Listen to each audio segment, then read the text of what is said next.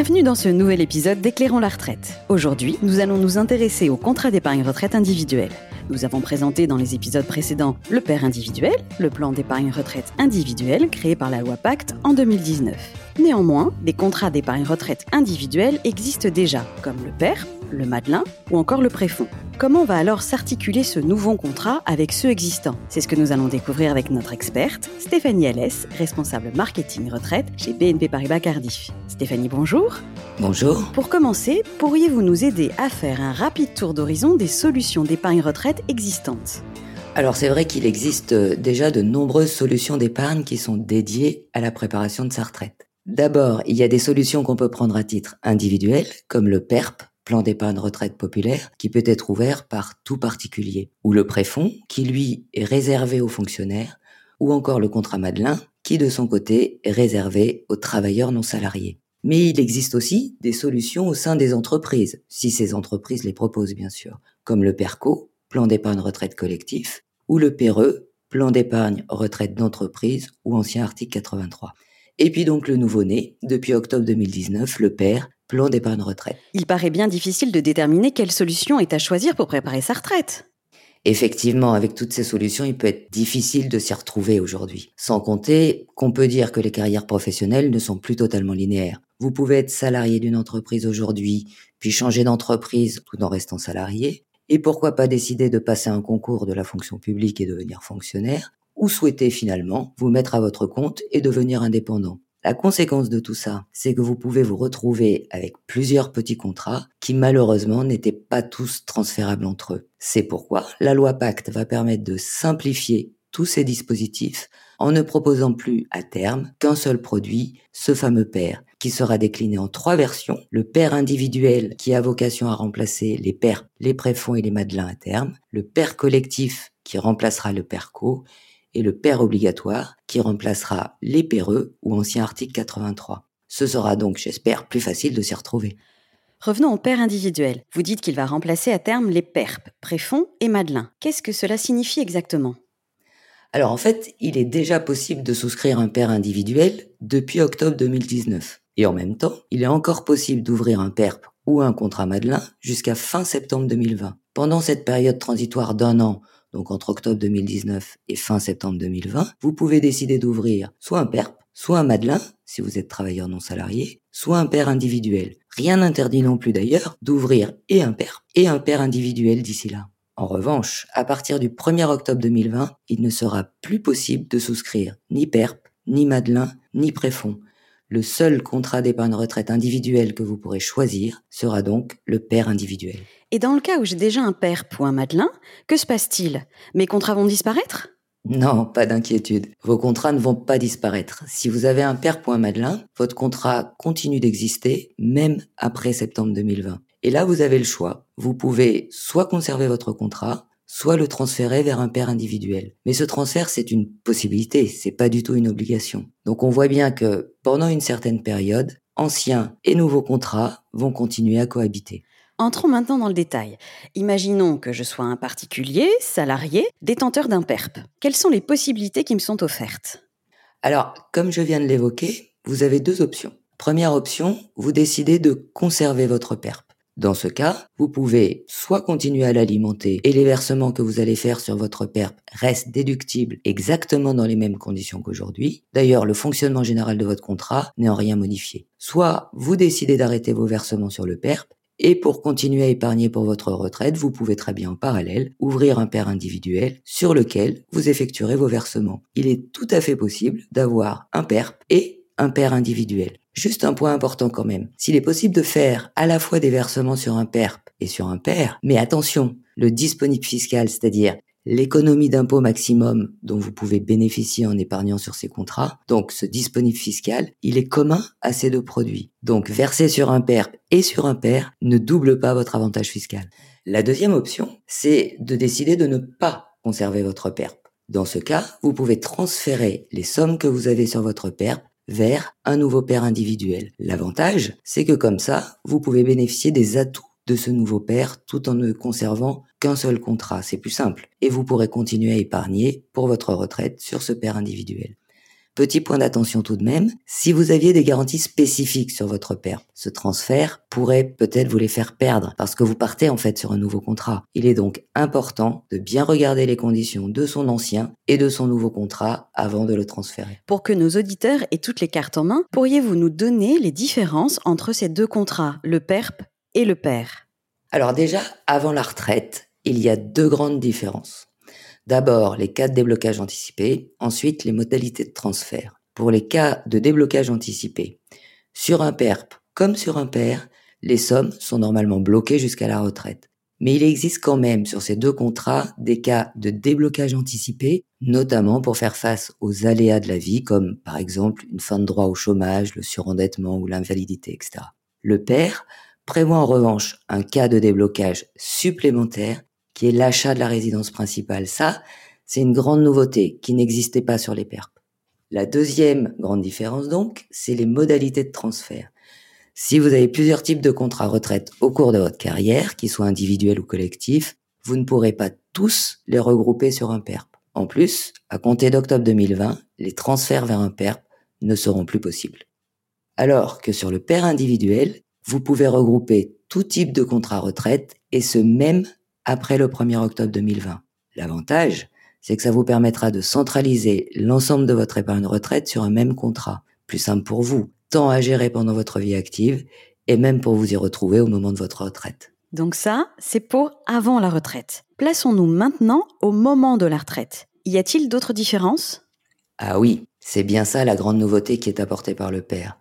Avec un PERP, la règle, c'est la sortie en rente. Vous n'avez pas le choix de sortir en capital sauf dans des cas très rares. Certains PERP peuvent néanmoins prévoir de récupérer jusqu'à 20% maximum de votre épargne sous forme de capital, ce qui veut dire que le reste, les 80% restants, eux, sont obligatoirement récupérés sous forme de rente. Avec un PER, vous avez le choix, c'est la grande liberté. Vous pouvez récupérer votre épargne soit sous forme de capital, en une ou en plusieurs fois. Vous pouvez choisir de récupérer sous forme de rente ou vous pouvez choisir même de panacher entre rente et capital. Vous êtes donc totalement libre de choisir et ce choix, vous le ferez au moment où vous voudrez récupérer votre épargne. Pas besoin de décider aujourd'hui. Ça apporte une vraie souplesse supplémentaire. Et en termes de fiscalité, y a-t-il des variantes entre le PERP et le PER? Alors, la fiscalité à l'entrée est identique sur les deux produits. Vous bénéficiez des mêmes avantages de déduction fiscale concernant vos versements volontaires. À la sortie, en revanche, la fiscalité est différente. Si vous sortez sous forme de rente d'abord, le PER est légèrement plus favorable. La rente, dans les deux cas, sera imposée à l'impôt sur le revenu, euh, que vous sortiez de votre père ou de votre PERP. Mais les prélèvements sociaux, qui certes sont facialement plus élevés sur le père, bénéficient d'un abattement qui va de 50 à 70% selon votre âge. Ce qui fait que, globalement, la fiscalité sera donc un peu moins importante sur un père, surtout si vous transformez tardivement votre épargne en rente. Maintenant, si vous sortez en capital, sur un père, vos versements volontaires qui ont bénéficié d'une déduction fiscale à l'entrée, eux, seront fiscalisés à l'impôt sur le revenu à la sortie. Et les plus-values, elles, seront taxées au PFU de 30%, PFU étant le prélèvement forfaitaire unique. Sur un PERP, on se rappelle que vous pouviez parfois obtenir 20% de sortie en capital. Ces 20% de sortie en capital seront fiscalisés comme une rente au barème de l'impôt sur le revenu. Et pour finir, qu'en est-il si le détenteur du contrat décède avant sa retraite? Alors, il y a deux choses. D'abord les modalités de versement, ensuite la fiscalité. Sur les modalités de versement des capitaux d'essai à vos proches, elles sont différentes entre PERP et PER. Sur un PERP, les capitaux d'essai sont obligatoirement versés aux bénéficiaires sous forme de rente. Sur un PER, le bénéficiaire ou l'héritier pourra en revanche choisir de recevoir ses capitaux soit sous forme de rente, soit sous forme de capital, ce qui lui offrirait plus de souplesse. Ensuite, concernant la fiscalité, sur le PERP, ces capitaux d'essai sont exonérés de droits de succession, certes, mais la rente qui est versée aux bénéficiaires, elle, sera soumise à l'impôt sur le revenu. Sur un PER, ça va un peu dépendre du type de père choisi. Sur un père de type compte-titre, les sommes seront intégrées dans la succession. Sur un père de type assurance, c'est-à-dire géré par un assureur, comme l'était d'ailleurs votre père, la fiscalité dépendra alors de l'âge au moment du décès. En cas de décès avant de 70 ans, les versements effectués bénéficient d'un abattement de 152 500 euros, puis sont soumis à une taxation forfaitaire au-delà. En cas de décès après 70 ans, les sommes épargnées seront soumises aux droits de succession, mais après un abattement de 30 500 euros. Nous en avons terminé sur le cas du salarié qui est déjà un PERP. Imaginons maintenant que je sois un travailleur non salarié détenteur d'un contrat Madelin. Alors, toutes les comparaisons qu'on vient d'évoquer entre PERP et PER sont également vraies entre Madelin et PER. À la fois en ce qui concerne les cas de déblocage anticipé, qui sont plus larges sur le PER, à la fois en ce qui concerne la possibilité soit de conserver son Madelin, soit de le transférer sur un père, mais aussi en ce qui concerne les modalités de sortie, qui sont évidemment plus souples sur le père, puisque sur votre Madelin, je rappelle, le seul mode de sortie, c'est la rente. Et d'ailleurs, la sortie en capital à 20% qui est possible sur un PERP n'est pas possible sur un Madelin. Et enfin, les comparaisons sur la fiscalité sont également identiques. Et je voudrais quand même revenir sur deux choses importantes qui, elles, vont être un petit peu différentes. D'abord, le Madelin impose une contrainte de versement chaque année. Donc à l'ouverture de votre contrat, vous avez défini un montant minimum annuel de versement et tous les ans, vous devez épargner entre une fois et 15 fois ce minimum. Ce n'était pas le cas pour un père et ce n'est pas non plus le cas pour un père. Donc les versements sur le père individuel sont libres, contrairement au Madelin. Ce qui est un autre avantage du père par rapport au Madelin, car cela vous permet plus facilement d'adapter votre épargne en fonction de la réalité de vos revenus d'activité. Ensuite, vous dites que vous avez un Madelin, mais vous avez peut-être aussi ouvert un PERP. Je rappelle que les modalités de déduction fiscale sur les versements effectués sur ces deux contrats sont bien sûr liées, mais néanmoins un peu différentes. Sur un Madelin, vos cotisations sont déduites de votre bénéfice imposable, tandis que sur un PERP, elles le sont de votre revenu net global. Mais pour faire cette distinction, vous deviez donc obligatoirement avoir et un père et un Madelin.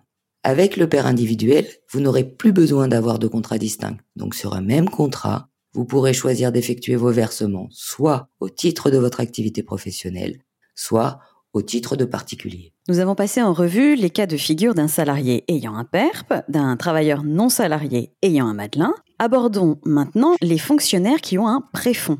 Que se passe-t-il pour eux? Alors les choses sont là un petit peu différentes.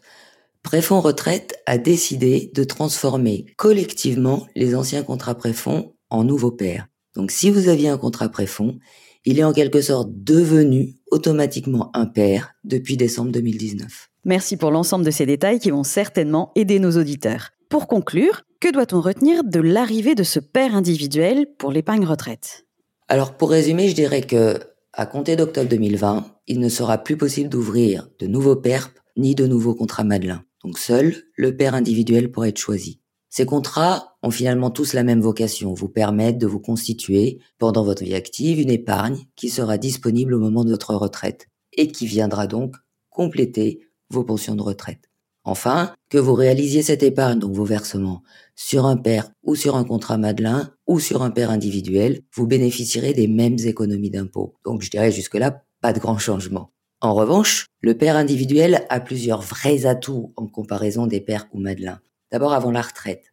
Le père individuel offre des cas de déblocage anticipé supplémentaires par rapport à ses anciens contrats, notamment pour ce qui concerne l'acquisition de la résidence principale. Ensuite, au moment de la retraite, le père offre une souplesse totale.